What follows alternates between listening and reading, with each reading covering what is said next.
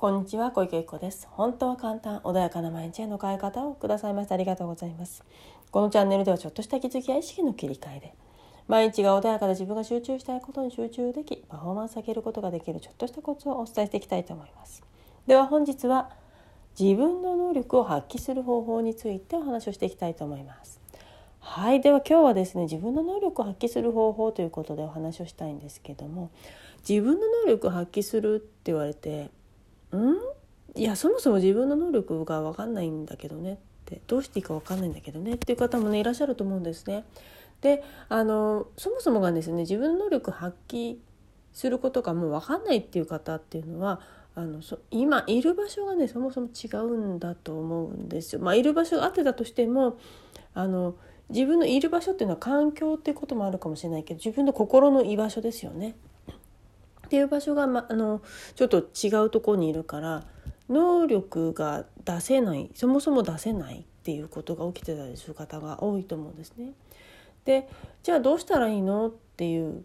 ことになると思うんですよ実際ねどうやって動いていいか分からないとかあのいろんなセッションとか私もねあの他の方のセッションを受けたりとかするんですよねおすすめいただいてね。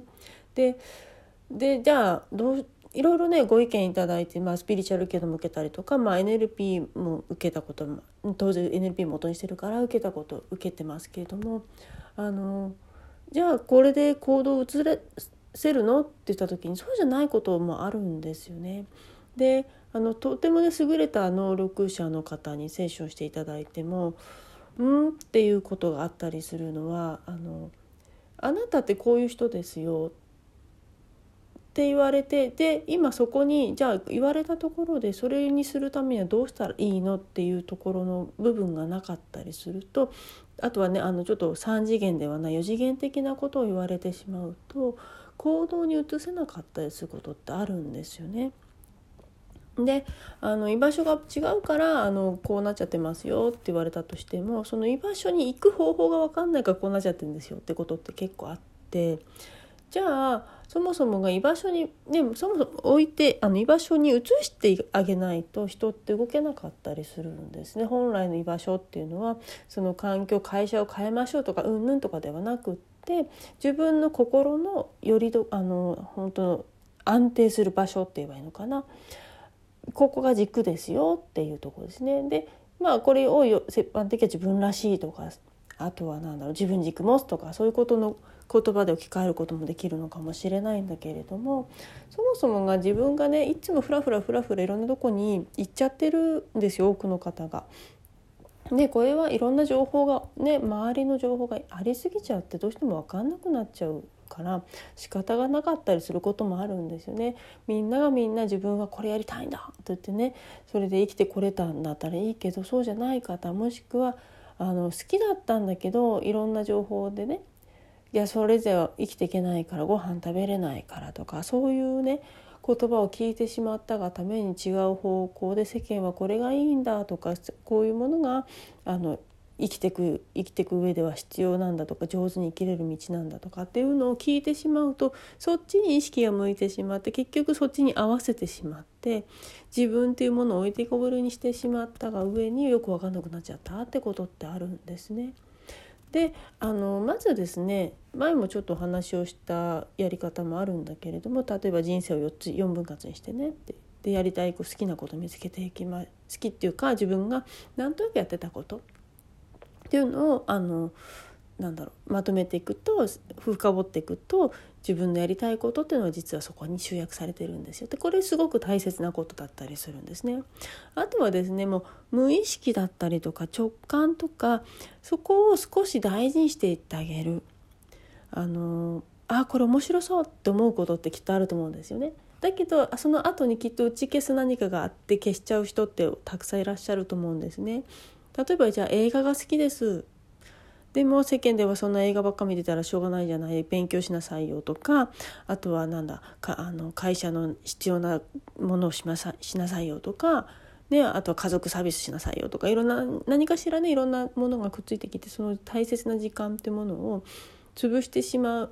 てよく分かんなくなっちゃうってこともあったりするんだけどその好きってものを大事にしてあげる。でもちろん状況によってそれが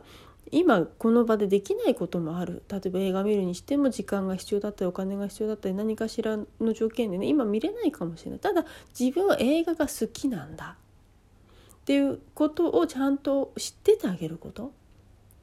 私はアウトドアが好きなんだ。海が好きなんだ。あとはなんでゲームが好きなんだ。でじゃあゲームの何が好きなんだ？っていうのもあったりもしますよね映画の何が好きなんだっていうのがあったりします。でその中から実は会社だったり何かしら生きる知恵みたいなもの発見することも実はできるんですねところがそれすらも全部を否定されてしまうっていうことが起きたりするんですよね世の中では。であのちっちゃい頃に見た何かをの影響で今こういう思考になってるとかって結構あるんですよね。例えば好きなヒーローもの男の子だったりヒーローものだったり女の子だったらねそういうお姫様が出てくるとかそういうもので何がそこでこの主人公が好きだったんだろうかで自分が好きだった主人公っていうのは自分がなりたい像だったりとか憧れだったりすることって結構あったりするんですよね。であのそうだな昔結構ねあの私は「ベルバラ」とかあとはなんだ「リボンの騎士」っていうのもやってたんですよね、まあ、再放送だったんですけど。なんかねでもああいうちょっとね私男の子女の子よりも男の子に生まれたいなみたいな部分もちょこっとあったんですね。ち昔ね。だからそういうものを見る時にあかっこいい女性になりたいなみたいなのもあったりしたんですよね。それが今の自分を作ってたりとかっていうのがあったりするからそういうね子どもの頃のそういうアニメとかのヒーローものだったりとかそういうお姫様みたいなもの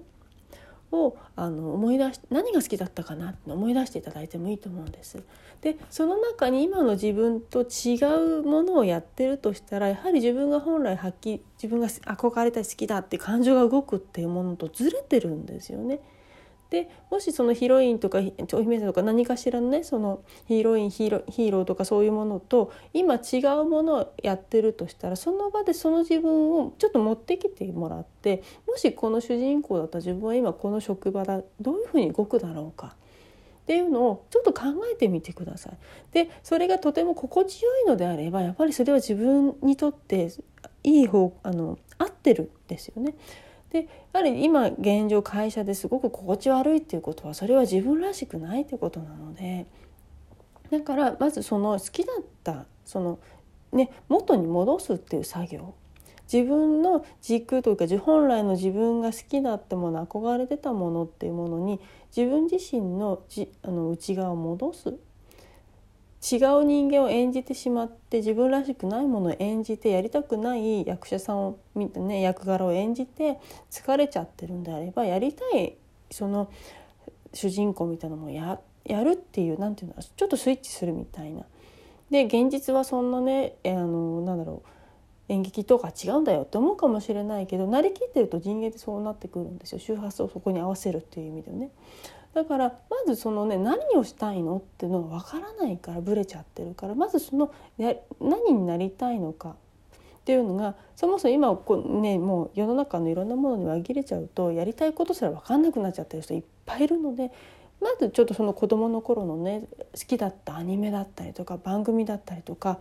好きだった人でもいいしアイドルでもいいし何でもいいんですよ。とにかく自分が好きだった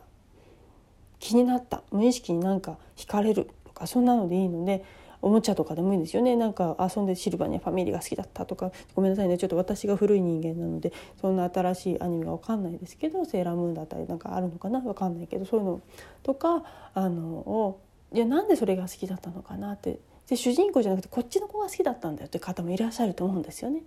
で私の中ではこの人がヒーローだったヒロインだった。それもそれでいいんですよねその人のそれ個性だからそれになってみて今じゃあそのなった自分で物事を考えたらもっと考えやすくなったりとか楽しかったりってことが起きるのであれば是非ねそちらをやっていただいたらいいかなというふうに思うんですね。だからねあの是非自分の内側を本来の自分に戻すっていう作業を是非ねされるといいなと。そうすることによってどんどん自分らしさが出てくるのであの